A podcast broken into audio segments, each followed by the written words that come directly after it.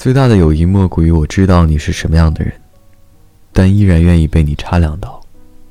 和你扯淡，但不敌从前。依然微笑，只不过里面加了一丝你懂得的深意。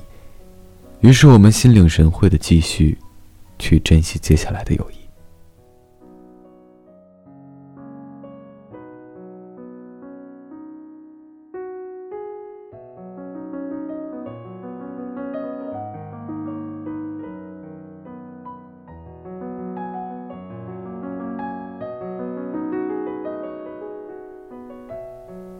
你好，我是微风，欢迎你来到今天的心情招待所。每晚睡前，原谅所有的人和事，让每个睡不着的夜晚有一个能睡着的理由。